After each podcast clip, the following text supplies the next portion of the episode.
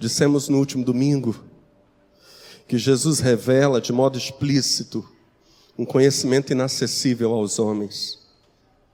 Que Jesus conhece a natureza íntima do reino dos céus. Que ele intervém na própria relação dos homens com o reino dos céus, com o reino de Deus. Temos visto que ouvir a Cristo, portanto, tem uma importância fundamental vital, literalmente vital para os seres humanos. Dissemos que a palavra de Cristo distingue-se de toda palavra, na medida em que ela traz consigo uma pretensão extraordinária. A pretensão extraordinária da palavra de Cristo é esta: ser a palavra salvadora do Deus que se revela. Essa é a pretensão extraordinária da palavra de Cristo, conforme vimos no último domingo. Mas em que se baseia essa pretensão? Em que sentido?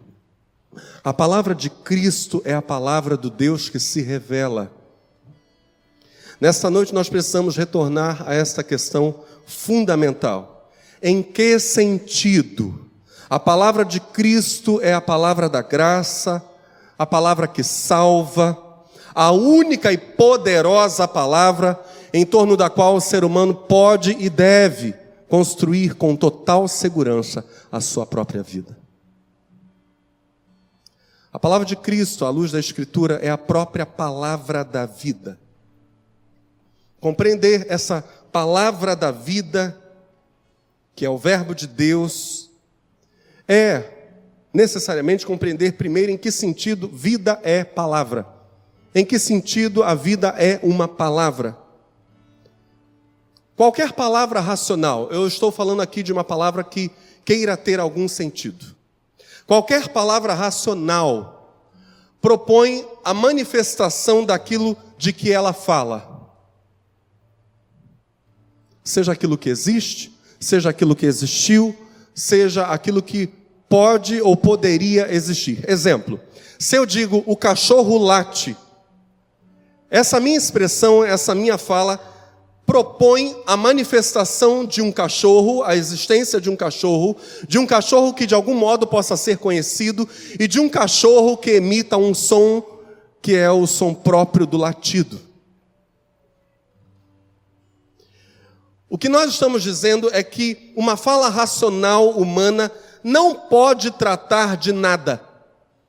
Não é possível que a linguagem humana racional, elaborada, pensada, fale sobre coisa nenhuma. Ou fala sobre o que existe, ou fala sobre o que existiu, ou fala sobre o que pode vir a existir ou poderia vir a existir. Palavra fala de manifestação. Manifestação daquilo de que se fala. Entretanto, entretanto, falar-se do que existe, existiu, poderia ou pode vir a existir, não é necessariamente falar-se daquilo que se vê. Já temos, por mais de uma mensagem, citado essas verdades aqui, que aquilo que se vê é o mundo. O mundo é a exterioridade. Falar-se daquilo que é visível é falar na linguagem própria do mundo, porque o mundo é o exterior, é o fora de nós. O problema é que, apesar de haver a linguagem do mundo que fala daquilo que se vê, também é possível falar-se do invisível, ou seja, daquilo que não é mundo. Quando Jesus fala do reino dos céus, ele fala de coisas invisíveis, coisas que não se pode ver com os olhos naturais, mas ele não está falando de coisas inexistentes. Ele está falando daquilo que existe, ainda que isso não se possa ver. E por vezes aquilo que existe e não se pode ver é justamente o mundo ou a dimensão espiritual. As palavras do mundo, a linguagem do mundo, por natureza é diferente daquela coisa a que ela se refere, daquilo que ela fala. Eu dizer o cachorro late necessariamente não faz com que exista um cachorro latindo. A minha fala necessariamente está ligada ao fato em si. Há uma distância entre a fala do mundo, a palavra do mundo e a realidade, entre o falar do mundo e o falar a palavra de Deus. Essa distância entre as coisas que são, que existem, e aquilo que se fala sobre elas, essa distância entre a linguagem do mundo e as coisas do mundo faz com que a fala possa ser verdadeira ou falsa. É óbvio. A linguagem do mundo pode tratar de coisas que não são verdadeiras no mundo real, são apenas palavras que não correspondem aos fatos. Se de um lado há aquilo que se manifesta e que se vê do lado de fora, como numa tela, como se fosse uma pintura, a isso que está do lado de fora, que é visível, que se vê, que se mostra para fora, ou de fora para dentro para nós, a isso que chamamos de mundo, também é verdade que há aquilo que se manifesta e que só pode ser visto do lado de dentro, porque só pode se revelar para si mesmo. Não pode se revelar externamente para ninguém, para nada. É algo interno que pode se revelar apenas para si. A isto que revela-se para si mesmo, e ao se revelar para si, faz com que si mesmo prove essa tal coisa. A isto que se prova a si mesmo, que existe de fato, mas que não pode ser chamado de mundo, a essa coisa tão especial que se revela e só pode ser conhecida por si mesma. A esta coisa nós chamamos de vida. Estamos definindo que seja vida. Viver, diga comigo, viver é provar-se, experimentar-se, sentir-se A vida é uma experiência de si para consigo mesmo, que não pode ser manifesta ela mesma no mundo. Pastor, como assim? Nós estamos vendo que o Senhor é um ser vivo porque o Senhor está falando, está se mexendo, está respirando. Como a vida ela mesma não pode se manifestar no mundo, não. O que vocês estão vendo é apenas uma exterioridade corpórea, mas a vida propriamente dita é invisível aos olhos de todos aqui. ela não se manifesta. Eu sei exatamente o que eu estou sentindo agora. Na minha alma, no meu corpo. Vocês não sabem. Vocês não conseguem ver a minha vida. Não conseguem experimentar minha vida. Isso vale para todos nós. A vida é uma experiência que só o vivo tem de si mesmo. Viver é provar-se Viver é experimentar-se, viver é sentir-se. Ora, se existe uma outra forma de manifestação de algo que é real, que existe, e que não é a manifestação do mundo, ou seja, se existe essa coisa chamada vida, essa vida tal como a nossa, cuja propriedade é mesmo revelar-se, viver é revelar a si próprio para si mesmo. Então existe uma outra palavra diferente da palavra do mundo. Uma palavra que trata dessa autorrevelação que é a vida. Uma palavra diferente da do mundo. Diferente desse discurso que trata daquilo que se vê, daquilo que é exterior ao vivo. Há uma palavra. Uma palavra que só pode ser ouvida pela própria vida, e é a palavra da vida.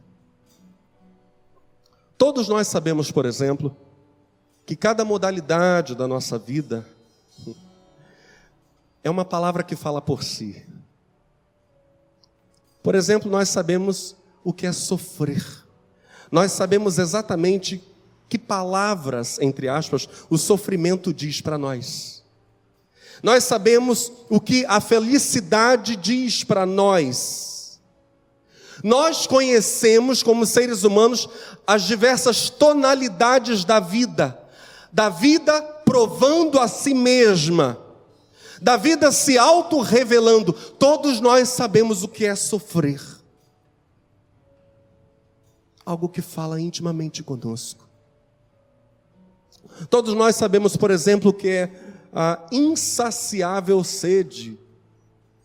Porque se agora nós tomamos um copo d'água para matar a nossa sede, daqui a poucas horas teremos que tomar mais um copo d'água. Todos conhecemos esse nosso sofrimento e nós o experimentamos continuamente. A vida se revela a nós. Falar sobre isso pode soar estranho, eu sei. Pastor, a gente não está aqui para ouvir a mensagem do Evangelho? Sim, estamos ouvindo a mensagem do Evangelho, pode ter certeza disso. Mas um dos motivos pelos quais esse início da mensagem soa extremamente é, diferente daquilo com que estamos acostumados, já respondi. É o fato de a vida estar esquecida nas discussões filosóficas contemporâneas não se fala mais sobre o que seja viver. Vida não é, preste muita atenção nisso. Vida não é um conjunto de reações físico-químicas que possam ser, por exemplo, observadas em laboratório. Isso não é vida. Isso são reações da matéria. Viver é sofrer-se, é sentir-se, é ser um eu. Sou a estranha frase, mas eu preciso dizê-la: é ser um eu que contempla um si e dialoga com ele mesmo, que o experimenta. Isso é vida, algo absolutamente interior. O Antigo e o Novo Testamento são palavra de Deus revelando a condição humana e a ética que deve guiar a vida humana. A Bíblia revela a condição do homem, que é o homem, como é esse ser e como ele deve se guiar no mundo. Antigo e Novo Testamento são palavra de Deus destinada ao ser humano, ser cuja natureza apresentada pela mesma Bíblia é esta: escutar. A natureza do ser humano é esta: escutar a palavra. Esse é o destino do, destino do ser humano, mesmo quando ele se torna um filho desnaturado, um filho perdido, um filho que já não é mais capaz de escutar a palavra. Isso não altera o fato de que a palavra de Deus é a palavra que faz o ser humano viver, é a palavra da vida remetida ao ser humano, é palavra para que ele ouça. No Antigo Testamento, e agora, aparentemente, eu irei me contradizer.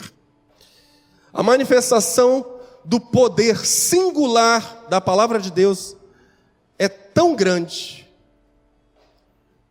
que há um momento em que essa palavra parece não se dirigir a ninguém. eu disse que eu pareceria me contradizer, porque esta palavra que eu vou citar agora está registrada justamente para que nós a ouçamos. Então é palavra enunciada para que o homem possa ouvir. A que palavra eu estou me referindo? Aquela palavra lá do início do Gênesis, que parece não se dirigir a ninguém, que parece ecoar no nada, quando Deus diz: haja luz, e houve luz. Quem era o destinatário dessa palavra? Ninguém. Aparentemente, ninguém. Uma palavra ecoando no nada.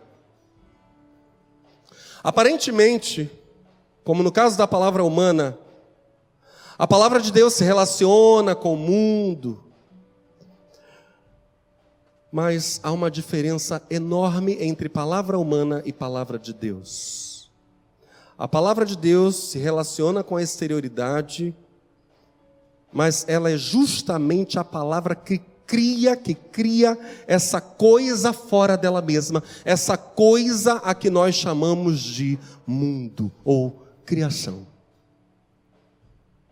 É a palavra de Deus, diferente da palavra humana, ainda que ambas as palavras possam falar sobre o mundo, é a palavra de Deus, diz a Bíblia, que produz essa exterioridade, essa existência fora da palavra e é a palavra de Deus que, ao produzir essa existência fora dela mesma, que produz tudo, absolutamente tudo, o que se mostra fora de Deus, nessa exterioridade a que chamamos de mundo.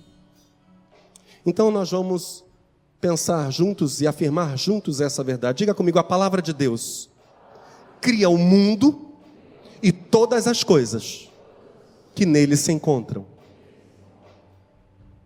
Na sequência do Gênesis, nós vamos ver Deus dizendo: haja luz, e acontece o que Deus ordenou: houve luz. Haja um firmamento, e Deus cria uma separação entre céus e terra. Deus diz que as águas, que as águas se juntem debaixo do céu num só lugar, e surge então a porção seca, separada do mar. Diversas palavras vão aparecendo ao longo do Antigo Testamento na verdade, em última análise, todas elas dirigindo-se ou estando registrada para serem palavras ouvidas pelos homens. Particularmente quando nós olhamos para os profetas, eles proferem a palavra de Deus e são reconhecidos como porta-vozes da palavra de Deus. O vínculo que une os homens a Deus se faz justamente através dos profetas, por meio de outros homens que adquirem no Antigo Testamento uma dignidade por ouvirem e reproduzirem a palavra de Deus.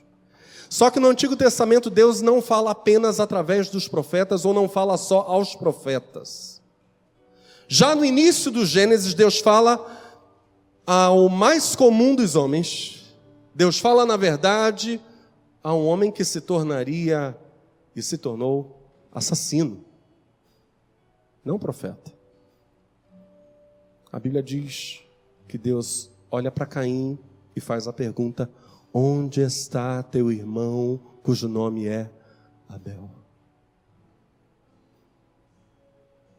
Deus fala a um assassino. Quando Deus se dirige no Antigo Testamento aos homens, por meio dos profetas, é curioso isso.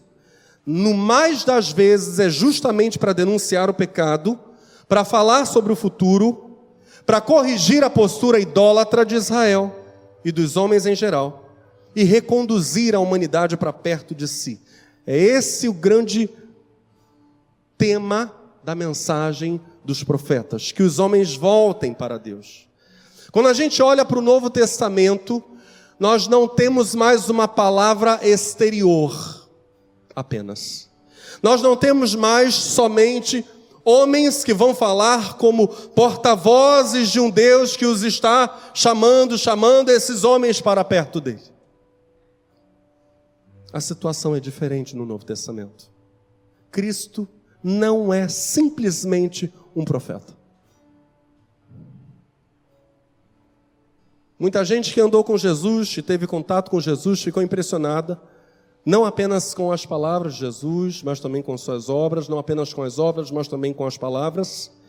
Muita gente considerou à primeira vista Jesus um profeta e depois descobriu que ele era mais que isso.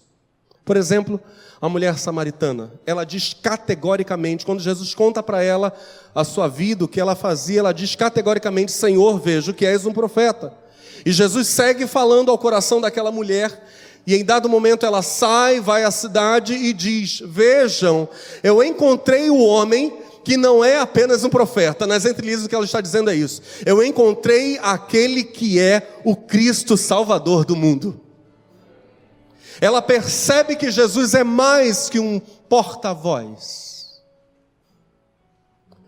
Pessoas que à primeira vista veem em Jesus um profeta, ao longo do encontro com ele, dão-se conta que ele não é isso. Essa imagem se dissipa, desaparece.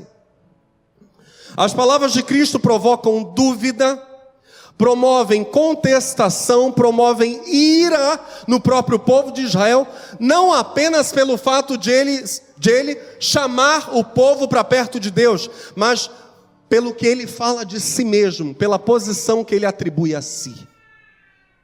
Ele faz algo que os profetas não faziam. Ele diz, por exemplo, que ele e o Pai são um.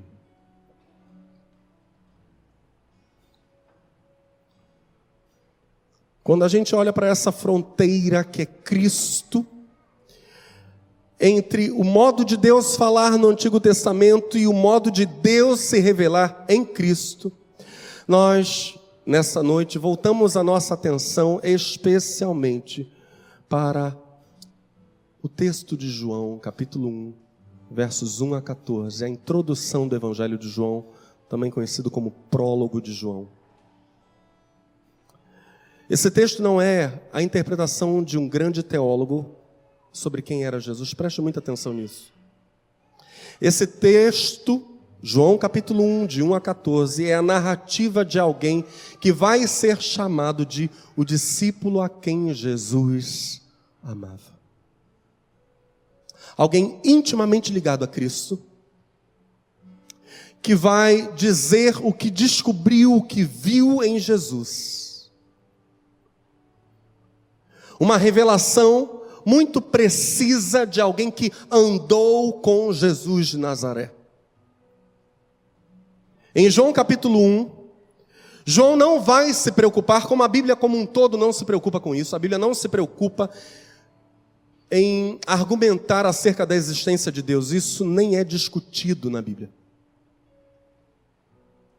Você não vai encontrar um texto nos 66 livros da Bíblia, um texto que queira discutir a existência ou não de Deus, porque esse assunto é logicamente superado. Deus é e Deus se revela. João, desde o início, mergulha na natureza de Deus. E ele vai afirmar para nós em João 1, de 1 a 14, que nele estava a vida. Diga comigo, Deus é vida. Deus é vida. Se Deus é vida, Nós sabemos então o que é Deus. Nós não sabemos apenas por uma elaboração filosófica das fracas razões do entendimento humano, que fica refletindo sobre Deus e se esforça por compreender Deus e acaba, na verdade, caindo no nada. Nós não sabemos que Deus é vida por esse meio, pela elocubração filosófica. Sabemos que Deus é vida, porque somos seres que vivem, e nenhum ser que vive, nenhum vivo é vivo se não for portador da vida como uma intimidade que existe desde sempre em si e que não é autocriada. Nós sabemos o que é viver, a nossa experiência de vida é se provarmos a nós mesmos sem cessar. Essa é a nossa essência, essa é a nossa realidade. Nós, como vivos, experimentamos uma realidade que ultrapassa tudo aquilo que é visível, que é absolutamente real, que nos acompanha desde sempre. Ser um ser vivo é ser um homem que sabe da existência de uma vida ou da necessidade de uma vida que se autodoou para que houvesse outras vidas experimentando a si mesmas.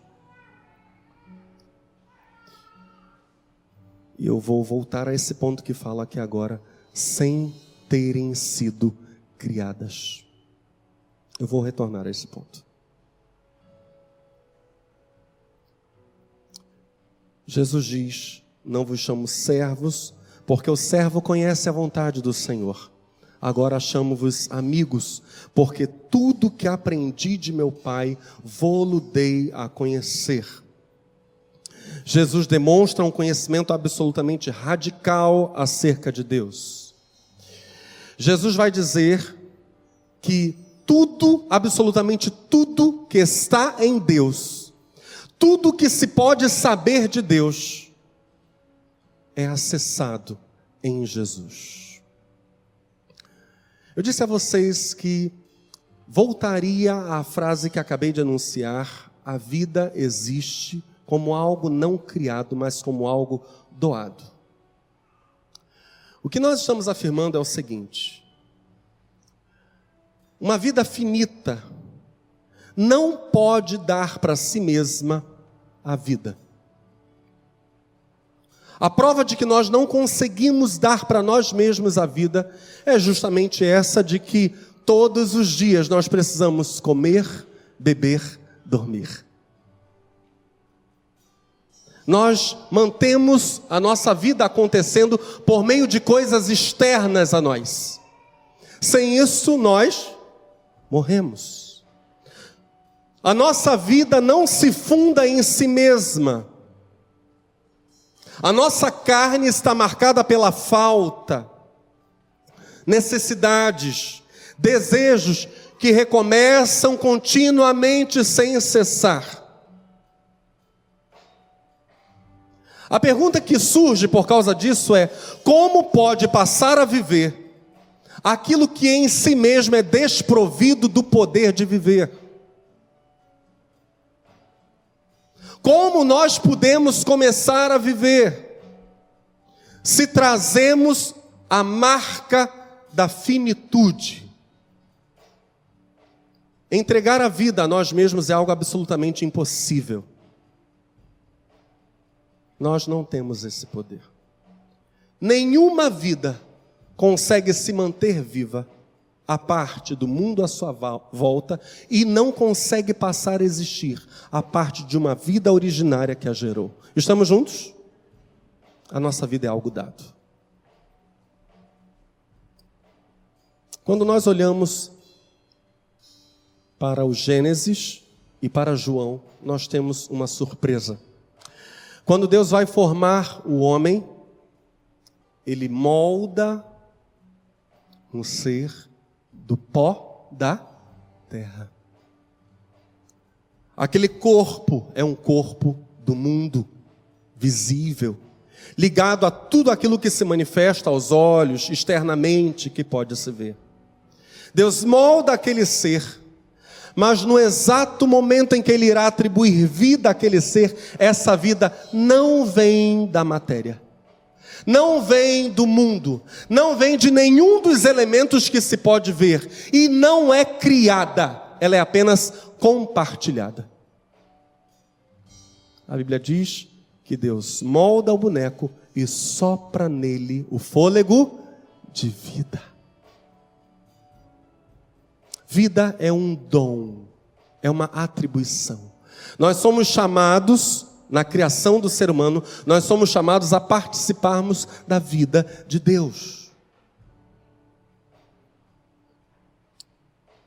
Mas eu disse a vocês que em Gênesis e em João é revelado para nós o que é viver.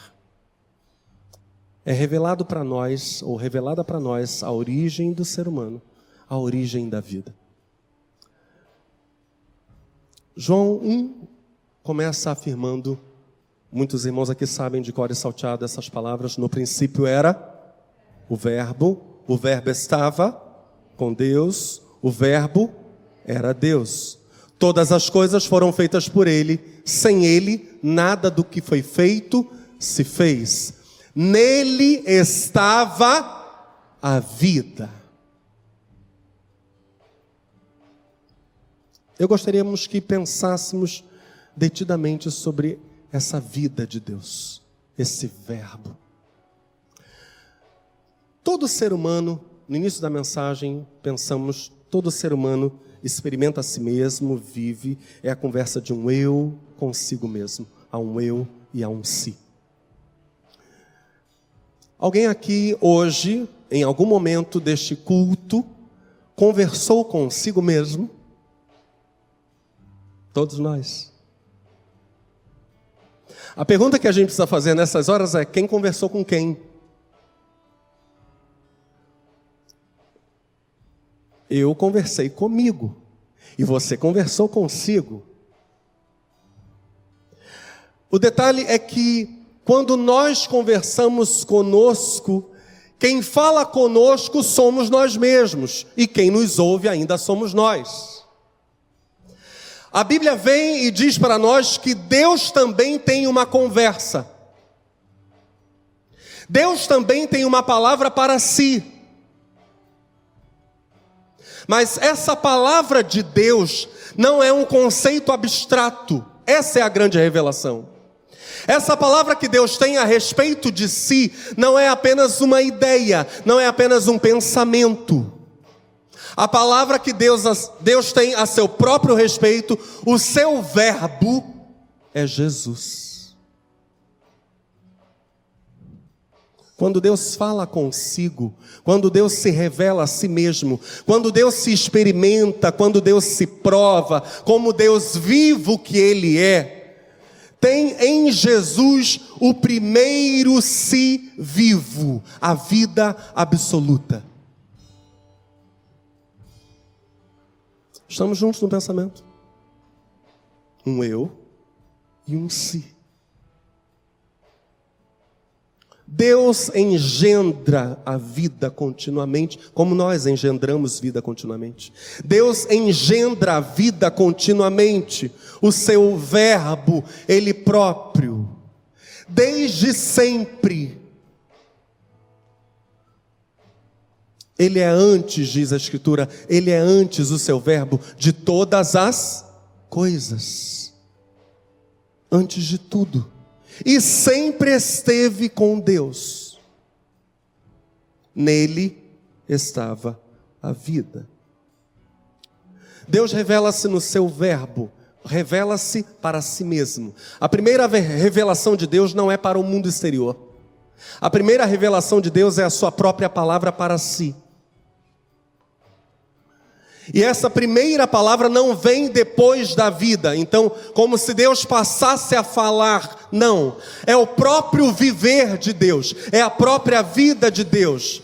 Esse verbo é consubstancial, é contemporâneo à vida de Deus, é tão antigo quanto a vida de Deus. No princípio era o Verbo. No princípio era o Verbo, e o Verbo estava junto de Deus, e o Verbo era Deus. A criação é a criação do mundo. Ela é esse horizonte de coisas fora de Deus, é a exterioridade, é um fora. Onde qualquer coisa se torna visível, mostrando-se como um fora da vida como exterior, como coisa diferente, como outra coisa. A criação é sempre uma criação fora de Deus. A vida, ela é diferente. A criação é estranha a ela.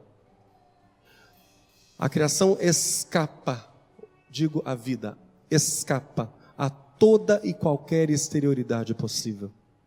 Nada separa a vida de si mesma, a vida não pode ser encontrada fora de si mesma, a vida não cessa de se provar a si mesma, e a vida é incriada, tanto a de Deus quanto a dos homens, porque a dos homens nada mais é que o compartilhamento da vida de Deus. Vida só se pode compartilhar.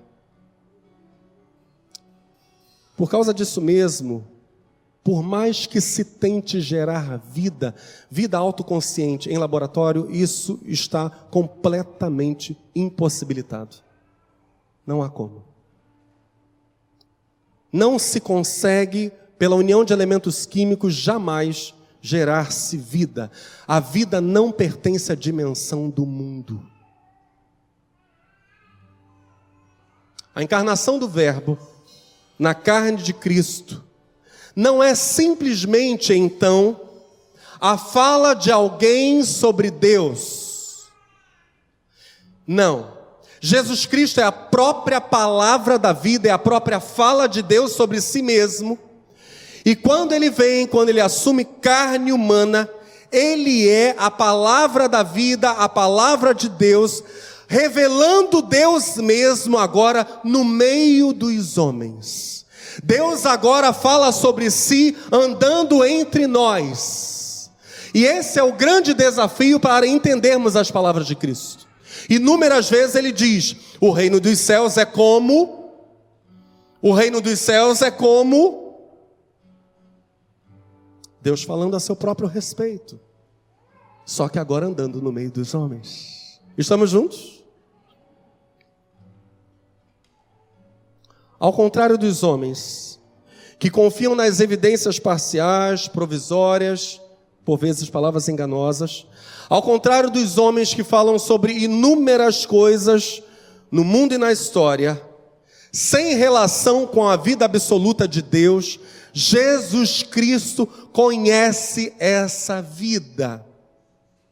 Conhece esse Deus, porque Ele mesmo é essa vida e esse Deus. Eu conheço, ele diz em João 17, eu o conheço, porque venho de junto dele. Saí de Deus, ele diz em João 8, e dele venho. Aquele que me enviou está comigo. Tudo que Jesus falar a respeito de Deus tudo que Jesus falar, todo o testemunho que ele der a respeito de Deus, é apenas Deus falando sobre si. É a vida absoluta falando de si mesma. É apenas um autotestemunho. O Pai testemunha a meu favor de Jesus, falando da sua união inseparável da figura do Pai. As minhas palavras não vêm de mim mesmo, mas vêm daquele que me enviou. Tudo o que digo foi o Pai que me ensinou. E são inúmeras as vezes em que Jesus vai dizendo isso. Eu falo nada mais que a fala do Pai. Fica claro ao olharmos para João capítulo 1, sendo Jesus o Verbo de Deus, o Deus que fala consigo mesmo, que se revela, a vida que revela a si mesma, fica claro entendermos as palavras de Jesus a Filipe. Quando Filipe olha para ele e diz: Senhor, mostra-nos o Pai. E Jesus diz: Filipe, como? Como você me faz essa pergunta? Se há tanto tempo eu tenho andado com vocês, quem vê a mim, vê o Pai. Você crê nisso?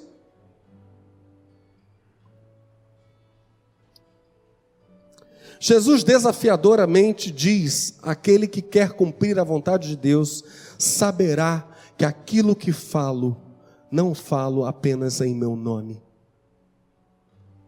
O grande desafio é ouvir Deus em Cristo. Deus falando de si. Eu quero finalizar com a conhecida parábola do semeador. Aparentemente, essa parábola está desligada de tudo que vimos até aqui.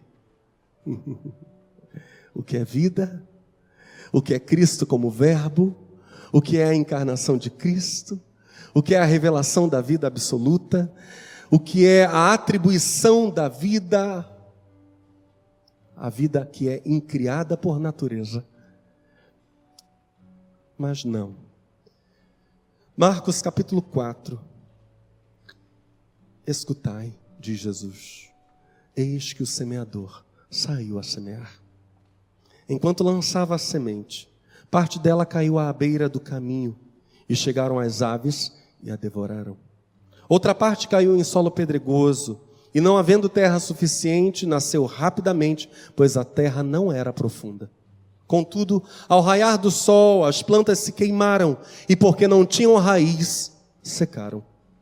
Outra parte, ainda, caiu entre os espinhos.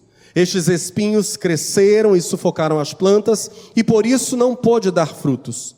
Finalmente, outras partes caíram em terra boa, germinaram, cresceram e ofereceram grande colheita, a 30, 60 e até 100 por um. E alertou: aquele que tem ouvidos para ouvir, ouça. Eu salto para o verso 13. Então Jesus os questionou, falando para os seus discípulos: Se não compreendeis essa parábola, como podereis entender todas as outras? Categoricamente, Jesus está dizendo que essa parábola do semeador é a parábola mãe de todas as outras, porque fala justamente sobre a possibilidade de se ouvir a palavra de Cristo. Tudo que Jesus vai dizer, em palavras e ações, toda a sua fala, está intimamente ligada à nossa compreensão e à nossa posição, de acordo com a parábola do semeador. O semeador, diz Jesus, semeia a palavra. Algumas pessoas são como a semente à beira do caminho, onde a palavra foi semeada, mas assim que a ouvem, diga comigo, assim que a ouvem. Então Jesus fala de algo imediato. Assim que a ouvem, Satanás vem e toma a palavra nela é semeada.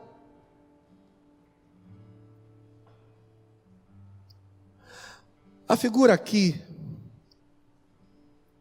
é mesmo de uma palavra que nem consegue se enraizar, porque o coração é mau. a palavra já é imediatamente roubada porque o coração é mau. São aqueles que ouvem a palavra, mas no exato momento em que se ouve a palavra, surge o mal, que aniquila aquilo que se escuta. É instantâneo. Ou seja, desse instante em diante, desde o momento em que a pessoa ouve a palavra, parece que ela não ouviu palavra alguma. Imediatamente a palavra é roubada. Parece que a palavra sequer foi escutada. É como se o verbo, agora voltando para João capítulo 1, é como se o verbo tivesse vindo para os seus e os seus não o tivessem recebido. Pá, sumiu. Jesus prossegue explicando. Assim também ocorre com a que foi semeada em solo pedregoso. São as pessoas que, ao ouvirem a palavra, logo a recebem com alegria. Entretanto, visto que não têm raízes em si mesmas, são de pouca perseverança. Ao surgir alguma tribulação ou perseguição por causa da palavra, rapidamente sucumbem. A segunda figura de Jesus diz respeito àqueles que escutaram a palavra, acolheram a palavra com alegria, mas ainda assim não aguardaram sem a força da palavra, essas pessoas ficaram incapazes de enfrentar a prova. E quando a prova apareceu, de acordo com algumas traduções, facilmente se escandalizam. O que é a ideia aqui de escandalizar-se? Jesus está falando sobre alguém que se revolta, é revolta, ao descobrir que há uma provação e que essa aprovação foi lançada sobre a pessoa. Aprovação é o mal, que é diferente do primeiro caso, da palavra que foi roubada. Parece que o solo é tão ruim que psh, rapidamente a palavra desaparece. Aqui não. A aprovação não provém da pessoa que se escandaliza. A pergunta que a gente faz é: de onde vem a aprovação? Vem dos outros? Não necessariamente, porque os outros também estão no mesmo barco. Está todo mundo no barco de ser provado depois de receber a palavra. Todos passam por isso.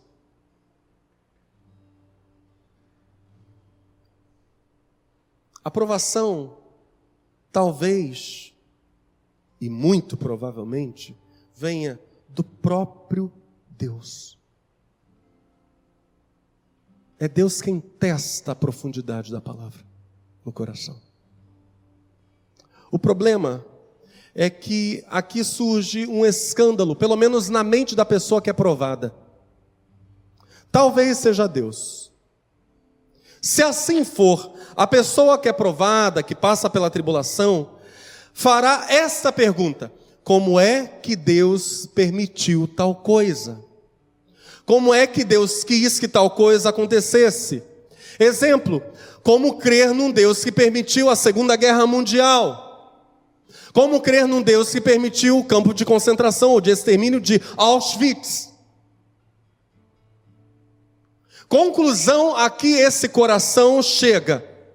Ora, se foi permitida tal coisa, depois que eu recebi justamente a palavra de Deus, então na verdade essa palavra não era a palavra de Deus, porque Deus então não existe. Que Deus é esse que depois de me entregar a sua palavra, põe essa mesma palavra à prova.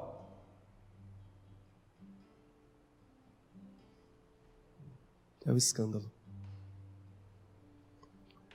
E aí o homem, por não admitir a possibilidade de Deus o acompanhar no meio de todas as provações e se escandalizar, esse homem fica sem Deus e apenas com aprovação, apenas com o mal. Ele prefere ficar sem ter quem acusar. Não há mais ninguém diante de quem ele possa se escandalizar. Ele já se escandalizou com o próprio doador da palavra. Preste muita atenção nisso. Nenhuma provação virá àquele que receber a palavra de Deus que não tenha a própria permissão de Deus. Por isso, em última análise, toda a provação dele vem.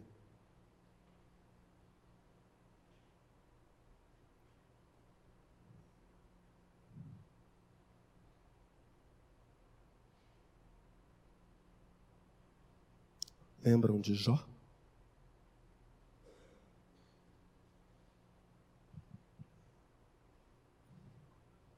Fica claro ao longo dos 42 capítulos de Jó que apesar de Satanás ter tocado nele, quem permitiu foi Deus.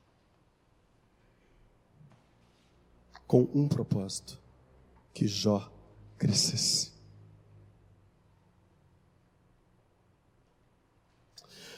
Pastor, eu estou até me abrindo para a palavra. Aleluia. Essa mesma palavra será motivo de teste na sua vida. Não se surpreenda quando isso acontecer. É próprio da palavra. O problema é que, nesse caso do solo rochoso, quando a pessoa se escandaliza e ela cede ao tumulto do coração, ao se romper a relação com Deus, evidentemente a pessoa se torna incapaz de escutar essa mesma palavra poderosa. Em terceiro lugar, Jesus vai dizer: outras ainda, como a semente lançada entre os espinhos, escutam a palavra. Porém, quando chegam as preocupações da vida diária, a sedução da riqueza e todas as demais ambições, diga comigo, ambições. Jesus prossegue dizendo: agridem e sufocam a palavra, tornando-a infrutífera. Jesus fala sobre os espinhos e diz que são os cuidados deste mundo. A terceira e última figura do mal na parábola do semeador. Talvez a mais visível. Talvez a que se pode ver mais claramente enraizada no coração. Essa maldade chamada espinhos, cuidados do mundo. Preste muita atenção. Se nós, como vivos, não conseguimos dar para nós mesmos a vida, originalmente, nem conseguimos autonomamente mantermos-nos vivos, então a vida nos é dada como uma doação, como uma atribuição, como uma dádiva, e ela é mantida por elementos fora de nós, nós não somos autônomos, nem começando a viver, nem nos mantendo vivos. Se é na autodoação da vida absoluta, que reside a nossa própria vida, se é na autorrevelação de Deus que nós descobrimos vida,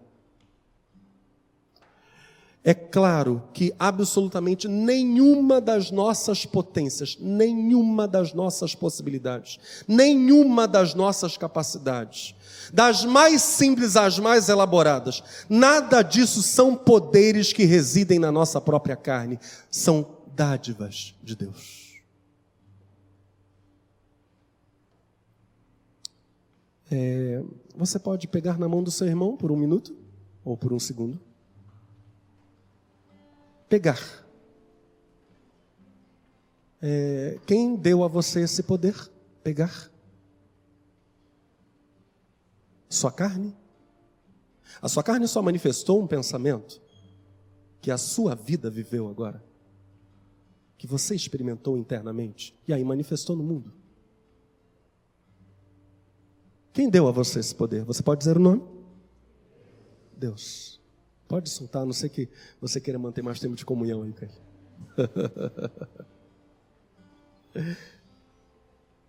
qualquer poder corporal, qualquer poder corporal, é uma atividade subjetiva, sentida internamente primeiro pela vida que se experimenta e depois manifesta no mundo.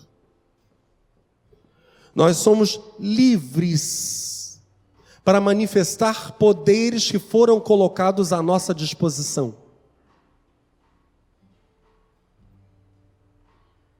Esses poderes todos são dados a nós. Abrir os olhos, estender as mãos, falar, orar. É interessante que Jesus vai com todas as palavras dizer isso no seu julgamento. Eu estou caminhando para o final. Jesus afirma com toda intensidade essa verdade da vida doada, da vida entregue, da vida dada. Jesus está sendo julgado. Há toda uma dinâmica para que ele seja crucificado.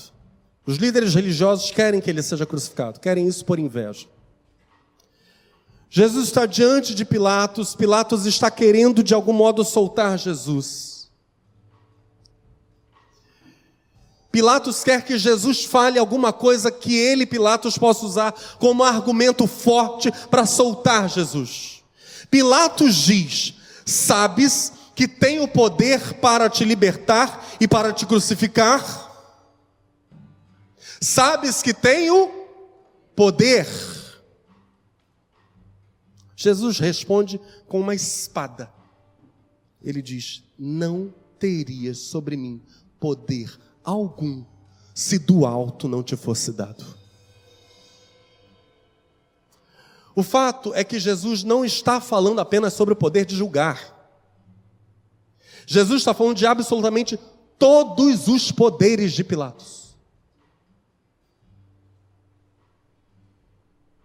De tocar em Jesus, de falar com Jesus, de olhar para Jesus, consequentemente, de olhar, de ouvir, de ver, nenhum poder, nenhum poder reside no próprio homem que não seja um poder que lhe foi atribuído, dado. Jesus vai dizer isso para os discípulos em João capítulo 15: sem mim, nada, absolutamente nada, podeis fazer. Não há força em vocês. Vocês não têm vida autônoma, até porque vida autônoma não existe. Só existe a vida do absoluto Deus. E Ele compartilha essa vida com a sua criação. Sem mim, nada podeis fazer. Nessa noite, iniciando esse pensamento sobre vida. entendendo que nós somos, como igreja, a comunidade daquele que é o Verbo de Deus, a fala de Deus sobre si, aquele que revela a palavra de Deus, a vontade de Deus e que é a fonte da nossa existência como vida que foi atribuída a nós. Entendendo essas coisas, que o nosso coração seja aberto para admitirmos uma única verdade, a nossa absoluta impotência.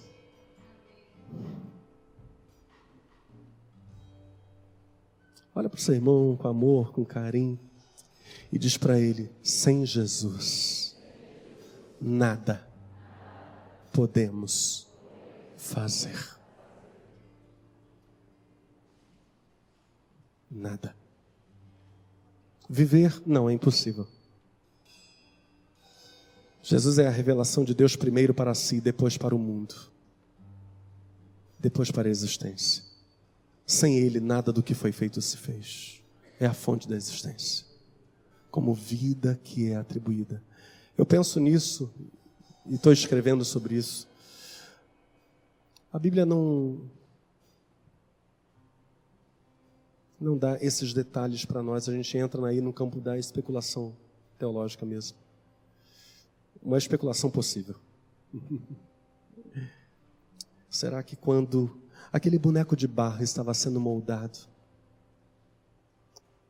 quem o fez como um oleiro, e o, e o hebraico usa mesmo o mesmo verbo usa o mesmo verbo que é utilizado para falar de um homem moldando um vaso, um vaso de barro, moldando a massa de barro.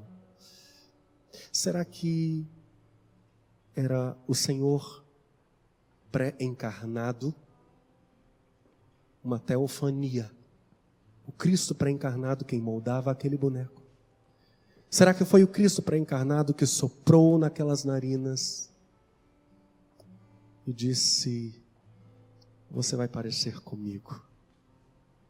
Porque uma voz tinha soado antes dizendo: façamos o homem conforme a nossa imagem, conforme a nossa semelhança.